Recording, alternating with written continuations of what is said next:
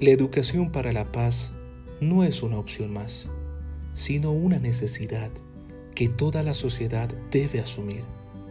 Los principios para una convivencia pacífica entre los pueblos y los grupos sociales se han convertido en un imperativo legal. Ahora se trata de conseguir que el derecho formal de la paz se convierta en un derecho real. Buenos días, buenas tardes y muy buenas noches. Es una gran satisfacción saludarles en nuestros cursos formativos de carácter virtual y en esta oportunidad desarrollaremos el tema de la educación en valores para la paz.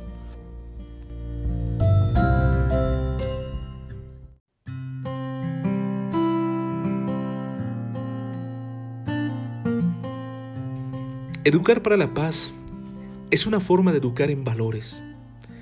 La educación para la paz lleva implícitos otros valores como la justicia, la democracia, la solidaridad, la tolerancia, la convivencia, el respeto, la cooperación, la autonomía, la racionalidad, el amor, la verdad, entre otros más. La educación en valores es un factor importantísimo para poder conseguir la calidad humana y una vida armónica y pacífica en comunidad. En resumen, la educación para la paz implica comprender la cultura de paz.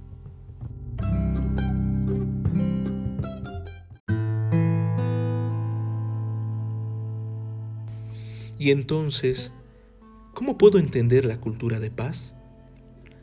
Desde un punto de vista sociológico, la cultura de paz es una forma no violenta de encarar un sinnúmero de problemas que se presentan en la vida cotidiana.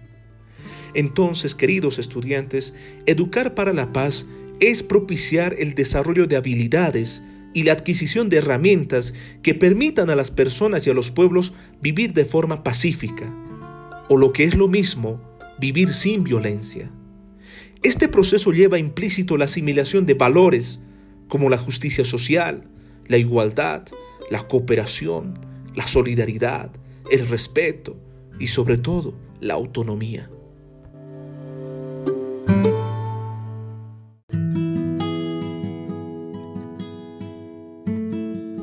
Pero, ¿cómo educar para la paz? La construcción de la paz empieza en la mente de los seres humanos. Es la idea de un mundo nuevo, donde prima el respeto a los derechos humanos y el respeto a las libertades fundamentales. He aquí la importancia de la educación para la paz. Y de este modo podemos considerar cuatro ejes de la educación para la paz. Uno, aprender a conocer. Quiere decir aprender a conocer los valores humanos y los derechos fundamentales. 2. Aprender a ser para poder actuar sobre el entorno ejercitándonos en la práctica de valores humanos y respeto de los derechos de los demás. 3. Aprender a vivir juntos para participar y cooperar con los demás en todas las actividades humanas. 4. Aprender a ser significa dotar al individuo de la autonomía suficiente para que pueda razonar y decidir con toda libertad para construir un mundo de paz. Ha sido un gusto compartir con ustedes la presente temática. Conmigo será hasta otra oportunidad, si así Dios lo permite.